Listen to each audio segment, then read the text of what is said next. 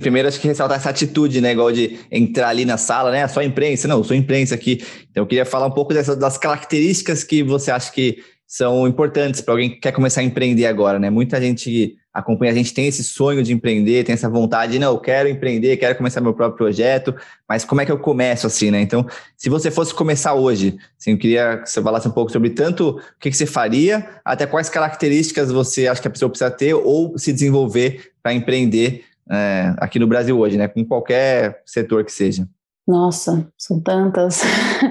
Eu acho que você precisa ter uma visão muito clara de onde você quer chegar. O caminho definitivamente não é claro, não tem como você ter a certeza do caminho no processo mas você precisa enxergar, ter, ter a clareza do objetivo e tá também disposto a mudar tudo para alcançar esse objetivo. Tem, tem até uma frase que fala: não se apaixone pelo produto, se apaixone pelo problema, né? Então, ai, não, eu criei uma plataforma que faz XP. Cara, eu já desmanchei, refiz a minha plataforma, acho que umas quatro vezes. A cada alteração regulatória da Anvisa, a gente precisa refazer isso. Isso deixa marcas, né? Deixa cicatrizes no nosso processo e no nosso sistema, e tudo isso custa dinheiro. Se você se apegar ao produto ou a solução que você está criando, ou a qualquer outra coisa que não seja resolver o problema que você identificou, e eu lá, lá atrás identifiquei, vamos só recapitular.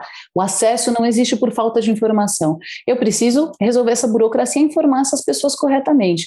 E é o que eu venho fazendo. Então, o conteúdo que a gente criou continua bom, continua valendo, a comunidade continua aqui, continua pedindo esse acesso. Então, a gente está dentro, né? Estamos onde a gente quer. E, bom, na minha visão, pensando assim nesse negócio, a gente vai ser um marketplace de tudo de cannabis. A gente vai ter o leite de cânhamo. Quando? possível, né? Daqui até lá. É ter tipo esse, essa visão do futuro, essa pensar grande, assim, eu vejo, né? De ver as possibilidades reais que pode acontecer, né? Você falou de ter um objetivo claro e que seja um objetivo grande, né? porque é tanto trabalho, né? Ser um objetivo, sei lá, tinha gente que eu lembro que era vou criar um app para organizar a balada aqui da rua, sei lá, assim, uma coisa muito pequena, vai ser muito difícil, né? Então, eu acho que esse ter esse objetivo não precisa ser nenhum caminho claro, mas assim, putz, eu, eu tenho essas possibilidades ali na frente, né?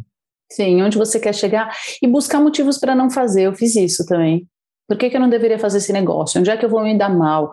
Onde é que esse negócio vai ruir? Tentar antecipar os problemas, encontrar razões para seguir, né? Eu acho que é aí que entra muito o, o impacto e o propósito, porque tem dias como você mesmo disse. Tem dias que você fala, cara, vou dominar o mundo, esse negócio está bombando e vai ser maravilhoso. Às vezes, no dia seguinte ou no mesmo dia, você vai desse ápice maravilhoso ao fundo do poço e fala, o que é que eu estou fazendo aqui? Por que, que eu fui me enfiar nisso? Eu podia estar tá ganhando muito mais no mercado, tá trabalhando segunda a sexta, sábado e domingo são meus, nem pensar nisso, dormir melhor.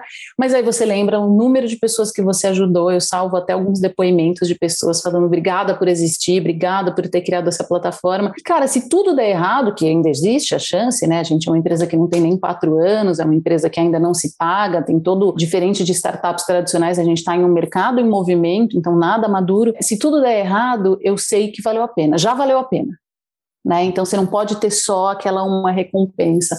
Então, assim, ter, ter o seu porquê, ter o seu grande porquê lá dentro guardadinho para você poder revisitar ele nesses momentos difíceis, porque você vai ter momentos difíceis. Então, acho que ser flexível, ser resiliente, e a resiliência é aquilo, né? Não é fugir da pancada. Eu lembro muito de boxe. O melhor boxeador é aquele que apanha, apanha, apanha e continua de pé. No fim é isso, é você aguentar tomar e levantar a cabeça e falar, eu sei porque eu tô aqui, eu sei porque eu tô aqui. Você vai ver um monte de gente dizendo que você está fazendo bobagem, aí quando as pessoas começarem a entender que você está fazendo uma coisa certa, você vai ver um monte de gente copiando o que você faz. Isso é bem chato e frustrante também, mas faz parte. Você precisa também, se, você, se eles continuarem te copiando e não o inverso, pode ter certeza que você está na frente, né? Você está ditando regra. Então, só que aí você precisa acelerar ainda mais. Então. É muita coisa mesmo. Eu vejo que muita gente que vem assim, às vezes, para mim, pedindo ajuda, assim, como que está começando na jornada, fala assim: ah, o, que, o que me falta é tecnologia e, e, capital. É sempre eu vejo que é isso, assim. Na verdade, não é assim. É, é para dentro. É, a gente no começo, assim, a gente vai fazendo as coisas, se acredita, né? Acho que é a primeira que você trouxe, né? De onde você quer chegar, e depois para começar a materializar, no começo do WordPackers era uma página no Facebook, um videozinho que a gente tinha feito, e daí a gente começou a ter gente usando, a gente foi só ter investidor, lá depois de mais de um ano, assim, de fazendo ali de graça, na relação mesmo, curtindo, e não tinha tech também, né? A gente pegou um programa, a gente conseguiu pagar um programador na Índia, que era o que a gente conseguia, e aí foi. Então, acho que assim, é muito essa questão da, da atitude mesmo, né? De fazer acontecer, de ir, e vai, vai, vai ouvir muito não. Eu vejo uma das coisas que no começo da WordPackers, assim, mandei uma mensagem pro Gilberto de Benstein, faleceu ano passado, aí ele, um cara que ajudou muito a gente. E aí ele me chamou no Catraca Livre, a gente foi lá tomar um café, faz sete anos isso, né?